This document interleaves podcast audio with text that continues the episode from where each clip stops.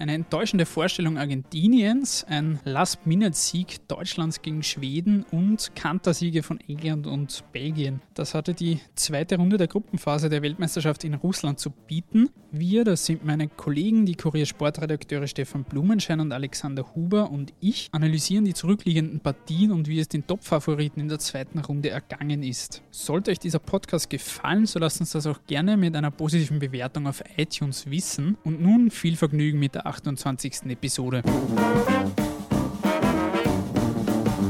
Der Kuriersport Podcast. Ein wenig Sport für zwischendurch. Von und mit der Kuriersportredaktion und Moderator Stefan Berndl.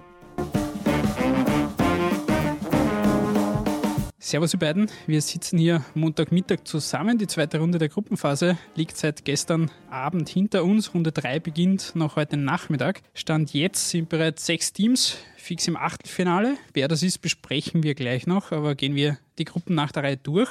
Gruppe A, da haben wir die ersten beiden Achtelfinalisten, die schon feststehen. Russland und Uruguay sind mit jeweils sechs Punkten bereits beide fix weiter. Da geht es heute nur noch um den Gruppensieg und damit die Ausgangsposition für das Achtelfinale nach den gezeigten Leistungen, die ja gerade in dieser Gruppe ja nicht unbedingt berauschend waren, was traut ihr diesen beiden Teams im weiteren Verlauf des Turniers noch zu, Alex? Ja, hallo Stefan. Ich traue ehrlich gesagt den, dem Team aus Uruguay mehr zu als dem russischen. Die haben zwar erst zwei Tore geschossen, aber noch keines bekommen und ich sehe dann mehr Potenzial nach oben. Allerdings die möglichen Achtelfinalgegner sind wahrscheinlich dann doch auch sehr stark. Es geht gegen Portugal bzw. Spanien dann im weiteren Verlauf, je nachdem, wer da den Tabellenplatz dann hält. Sind das beide Teams, die im Achtelfinale dann auf Wiederschauen sagen müssen, Stefan? Also Russland und Uruguay. Ja, der, wenn man jetzt die Papierform nimmt, wahrscheinlich schon, aber bei einer WM ist sicher alles möglich und Uruguay ist schon eine Mannschaft, die jeder europäischen Mannschaft zumindest wehtun kann. Die haben vielleicht eine der besten oder vielleicht die beste Defensive. Wird sicher nicht leicht sein, ihnen Tore zu schießen. Und mit Cavani und, und Suarez auch zwei Stürmer, die jederzeit Tore machen können. Also, wenn man, wenn man es jetzt in, in, in der Phrase sagt, Akmade wissen wird es gerne sein, aber Portugal und Spanien sicher, sicher gegen Uruguay und Russland die Favoriten sein. Dann gehen wir doch gleich auf diese Gruppe. Spanien und Portugal haben sich zu 1-0 Siegen gegen den Iran bzw. Marokko gemüht, so jetzt in der letzten Runde. Die können heute Abend alles klar machen, haben es in der eigenen Hand und da geht es auch noch um den Gruppensieg. Der Iran hat aber noch die Chance, die theoretisch aufs Achtelfinale, muss aber gegen Portugal gewinnen. Du, Stefan, hast ja auf die Portugiesen als Weltmeister getippt im Vorhinein. Die können sich bislang vor allem bei Cristiano Ronaldo bedanken, der viermal getroffen hat und damit alle Tore eigentlich der Portugiesen erzielte. Wie beurteilst du die bisherigen Auftritte deines WM-Tipps? Gegen Spanien war es sehr gut, gegen Marokko war es dann schon weniger gut. Ich habe auch gesagt, vielleicht schafft der Ronaldo, was der Maradona geschafft hat, eine Mannschaft im Alleingang zum WM-Titel zu führen, also wie im Jahr 86. Bei den Portugiesen lassen noch ein paar aus, von denen ich eigentlich mehr erwartet hätte, wie zum Beispiel der Bernardo Silva. Der ist noch bei weitem nicht in der Form, in der zumindest vor, vor zwei Saisonen bei Monaco war. Werden wir schauen. Der Ronaldo ist der Ronaldo. Also der kann halt immer ein Match im Alleingang entscheiden. In der Gruppe finde ich sehr lustig, dass eigentlich die Marokkaner, die extrem attraktiv und gut gespielt haben, schon jetzt fix ausgeschieden sind, aber die haben halt ohne Stürmer gespielt. Und im Fußball ist halt immer nur entscheidend, ein Tor zu machen. Sie sind in den beiden Spielen, sie waren sowohl gegen Iran als auch gegen, gegen Portugal eigentlich die bessere Mannschaft und haben beide mal 0-1 verloren und sind deshalb ausgeschieden. Der Iran war gegen Spanien viel besser als gegen Marokko. Wenn wir sehen, ob die heute am Abend noch die Portugiesen fordern können. Normalerweise sollte sich Portugal schon durchsetzen oder zumindest den notwendigen Punkt machen. Dafür müsste die Mannschaft gut genug sein und bei Portugal mit Rui Patricio auch einen der besten Torhüter bis jetzt bei der WM, was natürlich auch eine Rolle spielen kann. Die Spanier waren und sind weiterhin ein ganz heißer Tipp auf den Titelgewinn und sind auch einer jener Favoriten, der noch am ersten überzeugen konnte bislang bei dieser WM. Wie gefällt dir, Alex, bis jetzt das spanische Spiel? Bin ich mir noch nicht ganz so sicher, was, was, wie das weitergehen wird. Also es war zwar sehr äh, Spektakel gegen Portugal, andererseits das spanische Team, das drei Tore kriegt, das gibt es auch sehr selten. Also ich habe momentan eigentlich aus äh, Europa andere Favoriten, die mir besser gefallen, zu denen wir dann noch gleich kommen werden. Die Spanier noch eine Kleinigkeit, äh, da finde ich auch, dass sie auch extrem abhängig sind von Iniesta. Jedes Mal, wenn der muss, der hat offenbar nur mehr Kraft für 60, 70 Minuten und dann ist immer auch ein bisschen ein Bruch im Spiel und der geht ihnen halt dann schon ab. Und dazu kommt, sie haben ja nicht nur von Portugal drei Tore bekommen, sie sind auch gegen den Iran, haben sie dann extrem viele Torchancen zugelassen, nachdem, nachdem sie in Führung gegangen sind da hat man schon gesehen, dass sie in der Defensive verwundbar sind. Das hängt auch, glaube ich, mit den Außenverteidigern zusammen, die extrem offensiv spielen und körperlich sehr klein sind. Und beide, die Gegner bis jetzt wirklich probiert haben, immer mit langen Flanken auf die zweite Stange zu spielen. Und das sind sehr anfällig. Das war sowohl gegen Iran als auch gegen Portugal so. Gehen wir weiter zu Gruppe C. Da ist Frankreich bereits fix weiter. Dänemark hat es in der eigenen Hand, noch den Aufstieg zu schaffen. Die Australier müssen hingegen auf Schützenhilfe von Frankreich hoffen und selbst auch gegen Peru gewinnen. Die Franzosen waren im Vorhinein dein Weltmeistertipp, Alex. Sind sie das nach den ersten beiden Runden noch immer? Ja, sie sind es noch, wobei man schon ein bisschen mehr erwartet hätte, aber ähm, man darf die Vorrunde nicht überbewerten. Also Portugal war bei der EM äh, wirklich nicht besonders in der Vorrunde mit drei Unentschieden gegen Österreich kein Tor geschossen und dann am Ende waren sie der Europameister. Also Frankreich hat die Pflicht erledigt, kommt jetzt drüber, vermutlich auch als, als Gruppensieger. Deswegen bleiben sie mein Tipp. Ich rechne aber noch mit einer Verbesserung. Weiter zur Gruppe D. Da fand in der vergangenen zweiten Runde das Topspiel dieser Runde statt. Das Spiel zwischen Kroatien und Argentinien, das die Kroaten mit 3 zu 0 gewonnen haben. Die Argentinier stehen jetzt schon mit dem Rücken zur Wand, müssen gegen Nigeria gewinnen und gleichzeitig auf einen Sieg Kroatiens gegen Island hoffen. Also vorbei ist noch lange nichts, aber die Situation ist alles andere als angenehm. Stefan, wie erklärst du dir diese schwachen Auftritte der Argentinier in den ersten beiden Runden? Mit dem Rücken zur Wand stehen sie nicht, sie werden es überleben. Überraschend kommt es für mich nicht, dass die Argentinier so schlecht dastehen. Es war schon die Qualifikation inferior. Sie haben zwar schon eine Reihe guter Einzelspieler, aber irgendwie passt das überhaupt nicht zusammen. Dann kommt dieses ewige Problem mit Messi, ob der jetzt gut oder weniger gut ist im Nationalteam. Chancen haben es noch, auch wenn es kleine sind. Die Nigeria Nigerianer waren im zweiten Match sehr gut. Die haben vier Stürmer, wo der Trainer, vier Stürmer mit sehr ordentlichem Niveau, wo der Trainer halt die zwei richtigen finden muss. Und das ist im ersten Spiel weniger gelungen wie dann im zweiten. Also die, die, der Musa war dann schon sehr gut im zweiten Spiel gegen, Island. Wird nicht leicht für die Argentinier. Und mich würde es nicht überraschen, wenn sie ausscheiden würden. Da herrscht ja auch hinter den Kulissen einiges an Chaos, was man so mitbekommt. Zuletzt gab es auch die Meldungen, dass es eine Spielerrevolte gegen den Coach St. Pauli gibt. Zudem sollen neben Messi etwa auch Aguero und Di Maria oder Mascherano nach der WM aus dem Team zurücktreten. St. Pauli selbst hat nach der Niederlage gegen Kroatien gemeint, dass das vor allem an der mangelnden Qualität von Messis Mitspielern liegt, diese schlechten Leistungen. Aber wenn man sich gerade die Offensive auch anschaut, da ist ja doch einiges an Qualität vorhanden, oder Alex? Also die Qualität wäre auf jeden Fall da. Es wirkt aber nicht so, als wäre das eine Mannschaft und zwar wirklich eine echte Mannschaft. Das ist eher eine Zusammenwürfelung von Spielern, wo der Trainer offensichtlich immer noch nicht äh, mitbekommen hat, wie man den Messi richtig in Szene setzen kann. Vielleicht liegt es auch an, an der an der mangelnden Zeit. Ich glaube, es ist leichter für einen Trainer, den Ronaldo in Szene zu setzen, als den Messi, weil der schon von Barcelona ein sehr komplexes Gefüge gewohnt ist, wo halt wirklich alles genau aufeinander abgestimmt ist, während der Ronaldo eher so der, auch der Einzelkämpfer sein kann, der dann halt mit einem Sprint und einem Gewaltschuss das Spiel entscheidet. Der Messi lebt dann doch eher davon, dass er im richtigen Moment richtig angespielt wird und dann das Richtige tut, was er auch bei dieser WM noch nicht gemacht hat. Darum sehe ich so wie der Stefan, ich glaube, dass Argentinien knapp vor dem Aussteht und es wäre für mich eher eine Überraschung, wenn sie es doch noch irgendwie schaffen, weil da fehlt mir ein bisschen auch dieser Mannschaftsgeist. Also ich glaube, die sind wirklich, wenn sie jetzt schon nach zwei Spielen was da alles raustrinkt, dann dürften die wirklich sehr zerstritten sein.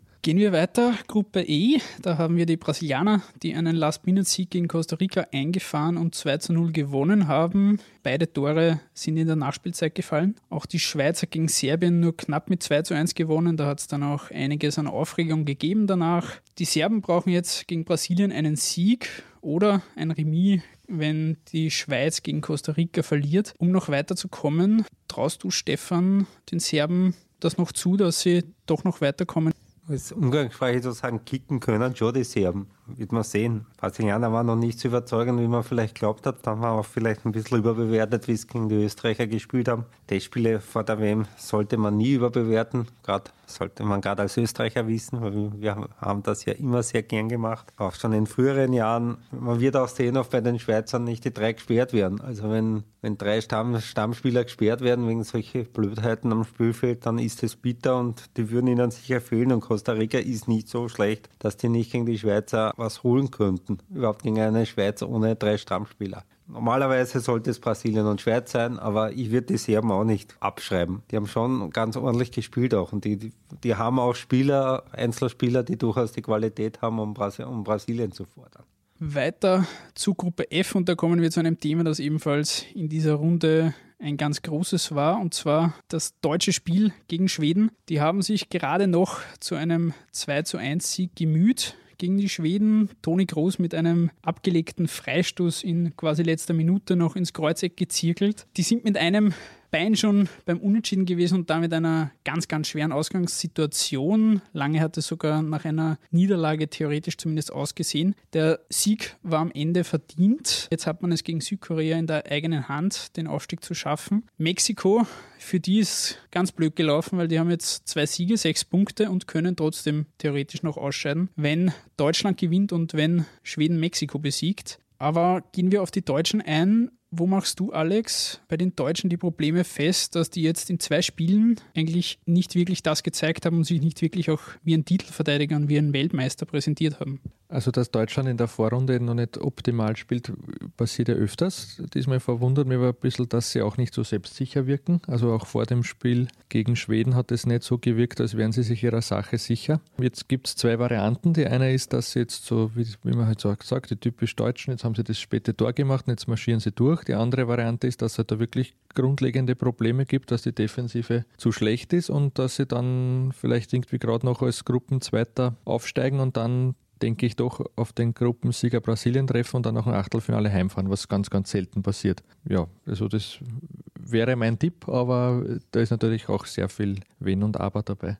Wie siehst du das, Stefan? Werden Sie jetzt mit dem 2 zu 1 im Rücken, diesem knappen Erfolg, werden Sie jetzt zu Ihrer Form und Ihrer Leistung finden oder ist dann im Achtelfinale, wie, wie es Alex angemerkt hat, gegen Brasilien eventuell dann Schluss? Da müssen sie mal hinkommen. Also wenn sie so hoch spielen, wie es die ersten beiden gespielt, Spieler gespielt haben und der Wagen hat halbwegs eine Form, dann rennt er ihnen sicher zwei, dreimal davon. Weil das ist ja teilweise Harakiri mit Anlauf, hat man auch gegen die Schweden gesehen. Überhaupt die Innenverteidiger auch sehr gerne Schlampertheiten machen und wird man sehen. Ob ihnen die Koreaner nicht mehr wehtun können, wie sie glauben, weil äh, es war gegen Schweden schon viel besser als gegen Mexiko, aber auch immer noch phasenweise und dann waren wieder Phasen drinnen, was gar nicht gegangen ist, weil ab der zwölften Minute, und da hatten sie ja noch großes Glück, weil der Boateng hätte genauso, es hätte eine Elfer geben können, die Attacke an Treuwohnen, dann wären es 0-1 und der Pause vielleicht 0-2 hinten gewesen, dann wäre es schon erledigt gewesen. Sie tun sich auch sehr schwer dem Tore schießen, muss man auch sagen, weil in Wahrheit aus der Überlegenheit ist rausgekommen ein Tor, weil das zweite war eine Standard in der 95. Minute. Das ist, wenn man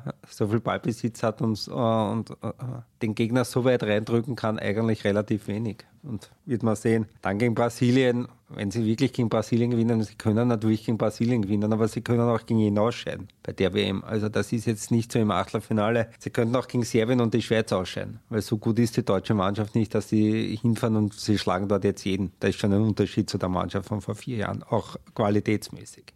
Wenn wir jetzt aber davon ausgehen, dass Deutschland die Pflicht gegen Südkorea jetzt erfüllt, wen seht ihr im Duell Schweden gegen Mexiko im Vorteil, Alex? Ich sehe Mexiko im Vorteil, weil sie zumindest solange es 0-0 steht, das tun können, was sie am liebsten tun, nämlich schnell kontern. Und die Schweden können zwar gut verteidigen, haben aber massive Probleme, selbst kreativ zu werden. Also wenn sie nicht irgendwie durch Standard oder den ersten Schuss, der aufs Tor geht, in Führung gehen, dann müssen sie irgendwann halt riskieren und das wird den Mexikanern sehr gelegen kommen. Also ich sehe da große Vorteile für Mexiko. Für mich sind die Schweden in Polen das schwächste europäische Team, ganz einfach. Und es ist sehr wunder, dass wir eine Chance haben beim dritten Spiel. Spricht jetzt weder für Deutschland noch für die Südkoreaner, weil gegen Schweden darfst du eigentlich, also zumindest gegen diese Schweden, darfst du bei der WM kein Spiel verlieren. Lassen wir die Deutschen hinter uns und kommen zu Gruppe G.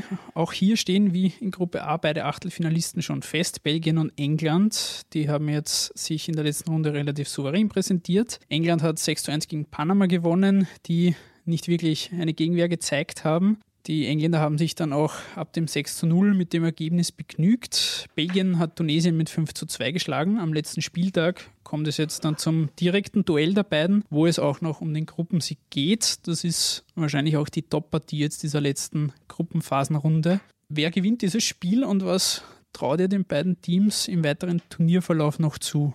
Es wird ein lustiges Spiel, weil beide können sich aussuchen, gegen wen spielen, weil die wissen nämlich schon, wer in der Gruppe H erster und zweiter wird. Da kann man taktisch spielen, auf wen man eigentlich treffen will. Und es wird ja lustig, wenn es ein 0 wenn es ein Unentschieden wird, dann entscheidet diese Fairplay-Wertung. Da wird man erst sehen, wie sie das anlegen werden, weil es ist schon ein Unterschied wahrscheinlich, ob ich dann auf Kolumbien treffe oder auf, auf Japan. Und da kann sich dann jeder Trainer genau ausrechnen, wen sie haben wollen. Und das wird vielleicht ein spannender Anti-Kick. Das kann natürlich auch sein. Zu der Gruppe wollte ich nur sagen, die haben beide bis jetzt sehr gut gespielt, aber ich glaube, die hatten auch das Glück, dass sie wirklich zwei der ganz schwächeren Mannschaften in, in der Gruppe hatten. Panama habe ich, so wie, so wie Panama gespielt hat, war das sehr okay, weil die sind eigentlich zu WM gefahren, das ist ein Riesenerfolg und die haben sich dort einen Spaß gemacht und das finde ich viel besser, wie da jetzt 90 Minuten hinten reinstellen und trotzdem verlieren. Die haben halt probiert mitzuspielen und da waren beide Spiele ein Spektakel und sie haben halt verloren. Weiterkommen werden sowieso nicht in der Gruppe und das war, war eigentlich in Ordnung und das finde ich für mich, für mich durchaus eine positive Erscheinung bei der WM, wie die auftreten sind, weil da hat man sich wenigstens beide Spiele anschauen können, auch wenn sie keine Chance gehabt haben. Wen siehst du, Alex, da im direkten Duell jetzt zwischen den beiden Mannschaften im Vorteil? Also da tue ich mir ganz schwer. Ich habe mich vor der WM ein bisschen gewundert über unseren äh, Kolumnisten Paul Schaner, der hat die beiden als, als seine WM-Kandidaten angekündigt. Mittlerweile verstehe ich ihn besser. Äh, also ich kann mir auch vorstellen, dass wirklich beide dann nach dieser Gruppe dann noch weiterkommen. Besonders gefällt mir, dass die Engländer ganz grundsätzliche Dinge verändert haben. Also in England hat man bis vor kurzem eher stur mit Viererkette spielen müssen. Das gibt es diesmal nicht. Dann gibt es viele sehr, sehr talentierte junge Spieler. Dann haben sie sich ganz, ganz viel bei Standardsituationen überlegt. Also ich bin positiv überrascht von den Engländern gefällt mir wirklich und freue mich, wenn beide Mannschaften, egal wer jetzt erster und zweiter wird, dann vielleicht auch wirklich lang im Turnier bleiben. Harry Kane hat ja in diesem Spiel auch drei Tore geschossen, hätte eventuell, wenn er nicht ausgewechselt worden wäre und England nicht zwei, drei Gänge zurückgeschalten hätte, vielleicht sogar noch mehr machen können. Liegt jetzt an der Spitze der Torschützenliste mit fünf Toren insgesamt. Romelo Lukaku und Cristiano Ronaldo halten bei vier, Spaniens Diego Costa bei drei. Wen seht ihr da jetzt nach Halbzeit der Spiele auf der Jagd nach der Schützenkrone in der besseren Position, Stefan? Wird davon abhängen, wer am längsten im Bewerb ist, weil mehr Spiele, mehr Chancen, um Tore zu schießen. Kann man noch gar nichts sagen. Der Kane hat halt jetzt auch ein bisschen Glück gehabt. Der ist nochmal, also im ersten Match war, glaube ich, kein Elfer dabei, aber zwei Elfer und, und zwei Standards, zwei, zwei Kopfbälle nach Standards und, und einmal, einmal richtig gestanden, sagen wir so. Das kann er auch. Solche Tore schießt er ja in der Liga auch hier und da, dass ihm einer trifft. Das ist halt auch eine Qualität von ihm. Und als Stürmer sagt man halt, muss man auch das Gefühl haben, zwar richtig stehen, das hat er. Der hat schon seine Qualitäten, wird auch darauf ankommen ankommen, wie weit die Engländer kommen. Aber ist sicher ein, ein Kandidat, um Torschützenkönig zu werden. Und muss man ja sagen, mit fünf Treffern wäre man ja bei, wenn ich mich jetzt richtig erinnere, bei drei der letzten vier Weltmeisterschaften schon Torschützenkönig. Und das allein sagt, wie, wie stark das ist, wenn man nach zwei Spielen fünf Tore geschossen hat. Dann gehen wir in die letzte Gruppe, Gruppe H, die gestern am Sonntagabend zu Ende gegangen ist. Da stehen jetzt sowohl Japan als auch Senegal bei vier Punkten. Die haben es am letzten Spieltag gegen Polen bzw. Kolumbien selbst in der Hand, sich fürs Achtelfinale zu qualifizieren. Die Kolumbianer haben aber zumindest mit dem klaren 3-0-Sieg gegen Polen die Chance gewahrt. Die Polen rund um Robert Lewandowski sind damit schon fix weg, was doch manche überraschen wird, weil gerade Polen und Kolumbien die meisten im Vorhinein auf dem Zettel hatten, was diese Gruppe angeht. Wen von den drei verbleibenden Mannschaften, also Japan, Senegal und Kolumbien, siehst du, Alex, jetzt im Vorteil und mit den besten Chancen aufs Achtelfinale? Bei Kolumbien ist meiner Meinung nach die Bilanz ein bisschen verfälscht durch diese wirklich sehr unglückliche Startphase im ersten Spiel. Also nach drei Minuten einen Mann weniger und durch den Elfmeter auch noch hinten. Deswegen sind sie jetzt Dritter. Ich glaube aber trotzdem, dass sie am Ende, wie auch immer sie dann ausgehen wird, durch sein werden. Die Gruppe finde ich überhaupt lustig. Also das ist irgendwie sehr unterhaltsam. Ich vor, vor der WM nicht, war mir nicht sicher, wer da aufsteigen wird. Die sind alle auf einem ähnlichen Niveau. Und die Polen sind halt bisher die, die einzige Enttäuschung. Die nicht, drei Nicht-Europäer, ganz untypisch für diese WM, machen sie es dann aus. Für mich war das auch von Haus aus eine völlig offene Gruppe. Die Kolumbianer könnten halt jetzt das Pech haben, dass ihnen halt die Niederlage nachrennt, weil jetzt hat Japan selber nicht. Hauen sie die Polen noch rein oder ist ihnen schon egal oder fangen zum Streiten an? Die Japaner haben halt jetzt jetzt ein Vorteil, denen reicht ein, ein Punkt, glaube ich sogar eigentlich, ne? dass sie weiterkommen gegen Polen. Und da machen sich die beiden anderen aus, die wahrscheinlich vom Spielerischen die beiden besten Mannschaften in der Gruppe bisher waren, Senegal und, und, und Kolumbien und fahrt einer nach Hause. Wobei man sagen muss, dass wahrscheinlich, wenn es auf alles geht, die stärkeren Kolumbianer sind, aber Senegal will ich nicht unterschätzen. Also die haben schon sechs, sieben Spieler, die in Europa auf ganz hohem Niveau spielen, nicht nur der Manet und die können schon was. Also das kann am Ende sein, dass die Kolumbianer dann mit leeren Händen dastehen, vielleicht nur mit vier Punkten und die beiden anderen fünf Punkte. Da bist du ausgeschieden wegen einer roten Karte in der dritten Minute im ersten Spiel. Abschließend noch die Frage an euch beide. Jetzt liegen 32 Spiele hinter uns, also die Hälfte des Turniers, was die Spiele angeht. Ebenso viele noch vor uns mit der heißen Phase, mit der K.O.-Runde. Was waren für euch jetzt bislang die Highlights und eventuell auch Enttäuschungen dieser Weltmeisterschaft? Also das erste Highlight war sicher das 3 zu 3 von Portugal-Spanien. Das war ganz hohe Fußballkunst. Enttäuschungen, würde ich sagen, gibt es gar nicht so viele. Also ich, so dieses bisschen das Gesudere, was es am Anfang gegeben hat, dass das alles fad ist und so, sehe ich nicht so. Es hat ich glaube, bei jeder Weltmeisterschaft noch Spiele gegeben, die ein bisschen zäh waren. Insgesamt ist das Niveau sicher okay. Ähm, es wird halt viel durch, durch Standards entschieden, weil, glaube ich, auch generell die Mannschaften so gut eingestellt sind, gerade in der ersten Partie, wo man halt wirklich monatelang dafür trainieren und auch Analyse entwickeln hat können. Aber ich glaube, jetzt löst sich gerade alles ein bisschen auf. Jetzt gibt es ein bisschen ungewohnte Resultate. Insgesamt finde ich die WM unterhaltsam und ich glaube, es wird noch besser werden.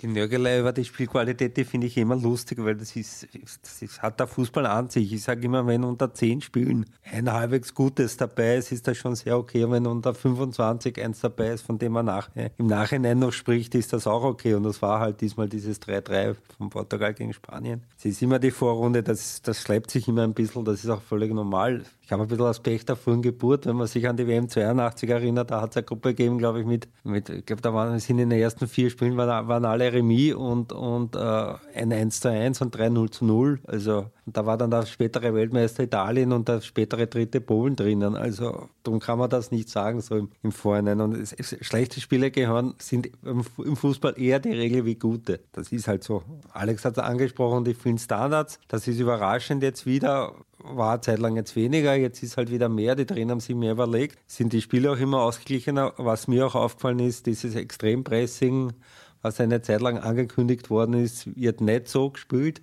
Gibt es noch Phasen in Spielen?